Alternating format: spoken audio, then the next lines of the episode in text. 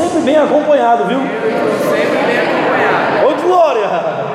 Nunca estamos sozinhos, nunca, nunca, nunca. Nunca. Eu estou me sentindo sozinho. Pronto, outra coisa. Sentimento, voz do corpo. Você é espírito, possui uma alma e habita em um corpo. Espírito tem voz, alma tem voz, corpo tem voz. Voz do corpo, sentimento. Sentimento de raiva, voz do corpo. De ira, voz do corpo. Fome, voz do corpo. Alguém está com fome? Pastor, tem um salgadinho bom ali, eu não jantei. Fome, voz do corpo. Paixões, desejos, voz do corpo. Voz do corpo.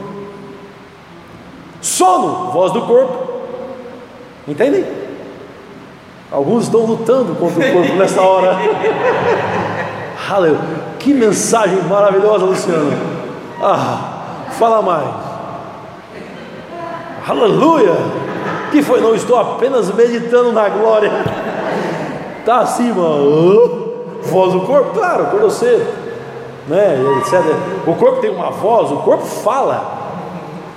Mas irmãos, voz do corpo, voz da alma, que é igualmente, não é a voz do espírito. Por que, que você faz assim? Você não faz assim? Não, o, o, ninguém fale com ele, ele é o cara que mais está prestando atenção no culto. Amém, irmão? Aleluia! É isso aí. Aleluia.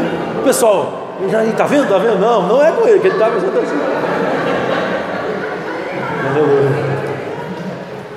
O Espírito fala com a gente. Não é a voz do corpo, não é a voz da alma. É a... Por que você faz assim, ó? Porque a Bíblia diz: do seu interior fluirão rios de água viva. Não é daqui, é daqui. A direção não está aqui, a direção está aqui. Por isso que tem coisas que você sabe aqui, mas não sabe aqui. Aí as pessoas perguntam, você fica, eu não sei, e não sabe mesmo. Mas aqui sabe. Aqui sabe. É tudo meio assim, um, tudo não, é um pouco confuso algumas coisas, porque a mente não está plenamente renovada. Aí a mente acompanhar a velocidade do espírito, o espírito está anos luz na frente. O que? O espírito está anos luz na frente da mente, muito na frente. O espírito é eterno, a mente não é. O espírito é eterno.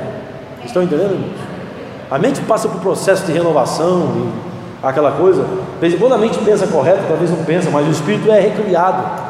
É o lugar onde Deus habita. Então por que você faz assim? Porque é no seu interior, aqui dentro. Ó. Siga isso aqui, irmãos. É, quantas vezes você tomou decisões baseado nisso? A mente dizia, vai dar certo, o espírito dizia, para, pé no freio. Entende? A mente dizia, mas ele é muito lindo. O espírito dizia, mas vai se transformar em sapo. Você vai ver, ele vai virar sapo esse cara aí. Então você sabe.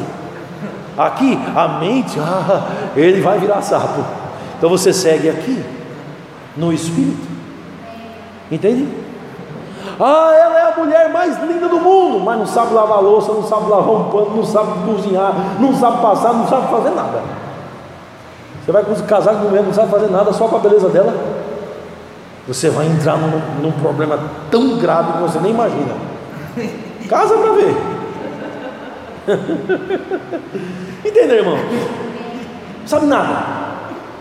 E também é preguiçosa, não quer fazer nada. Não é assim. Não é assim. Você ouve o Espírito, ouve por dentro Deus. Preste atenção nas coisas do Senhor aqui dentro. Fica bastante atento às impressões por dentro. Sei o que você tem. É mais lento. Eu sei que é mais lento, mas é seguro. Amém. Demora um pouco algumas decisões. Irmãos, não se preocupem em demorar para tomar decisão. Não se preocupem que as coisas demorem um pouco. Não se preocupe. O problema é tomar decisão rápido, rápido, rápido, rápido e a coisa não flui. Mente, mente, mente. Tenha paciência. Ele vai só guiando aqui dentro. A perfeita direção vem. E você segue o Senhor aqui por dentro. Quantas vezes, irmãos? Eu me lembro quando eu estava aqui em São Paulo, é, antes de ir para o Nordeste, e quase que definitivamente, eu voltei, né? Mas isso foi em 1995, eu estava aqui em Campinas, ali na Francisco Glicério, na rua de trás. Estava no apartamento de um rapaz, treinava durante o dia, de manhã e à tarde no Guarani e dormia no apartamento desse rapaz. É até um rapaz que é de ouro fino, Tuca, ou Tuco, não lembro ao certo o nome dele. Mas eu me lembro, irmãos, como, como Deus me guiou. Eu tinha três clubes, eu jogava futebol, eu tinha três clubes para acertar.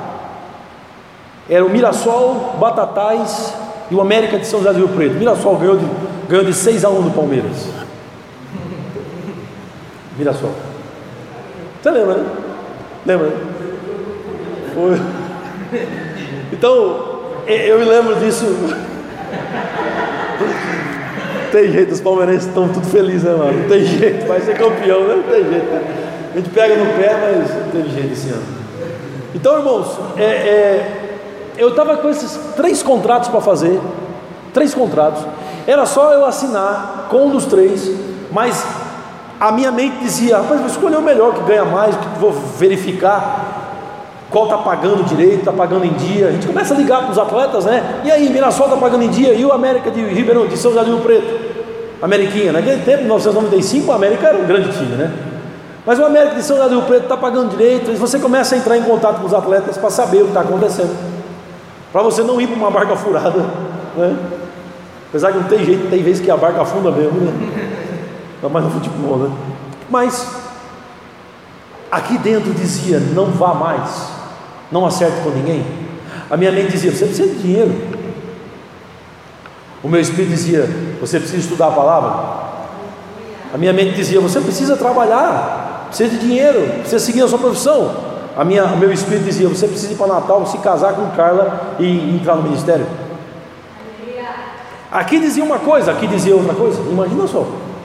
Aqui uma coisa, aqui outra coisa, aqui uma coisa, aqui outra coisa, e eu vivendo ali em Campinas. Eu me lembro que tinha dia que eu saía na Francisco Glicério, eu ficava andando na avenida sem nenhum rumo, não sabia o que fazer.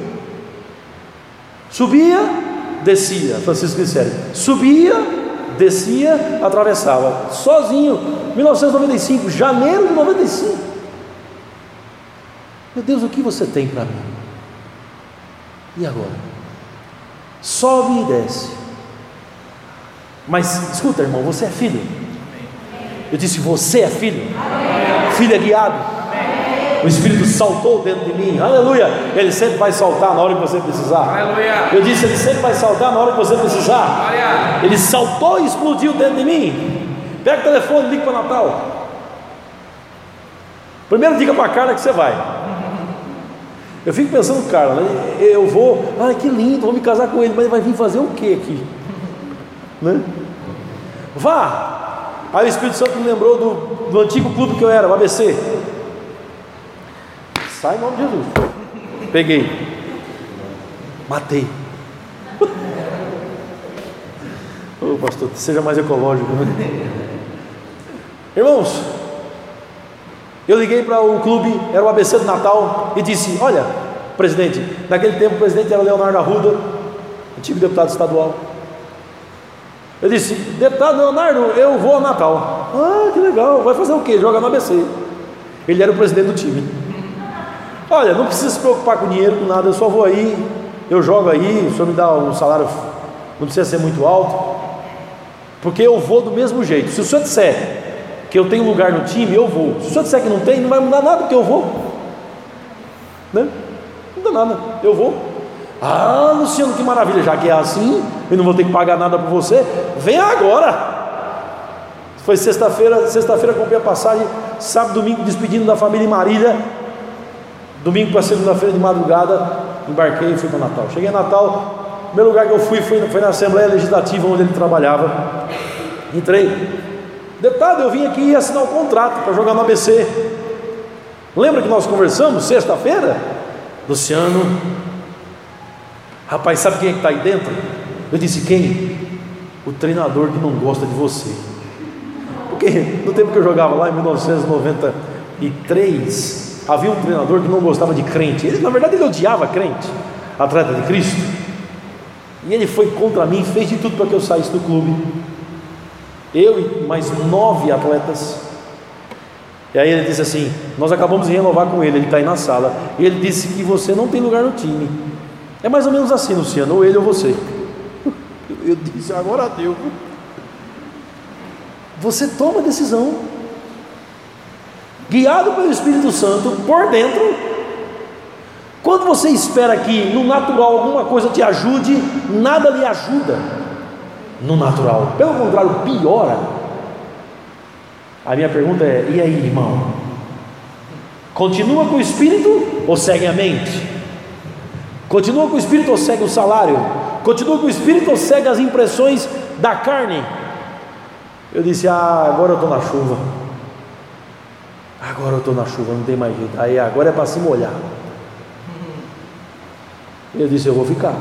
Tinha um, um dinheirinho guardado, paguei a minha pensão e fiquei numa pensão chamada Meu Canto. Pensão chamada Meu Canto. Lá eu conheci o pastor Nilton, que é pastor de Marília, recebeu Jesus comigo, começamos uma reunião. E foi, foi, foi, foi, foi, foi, foi.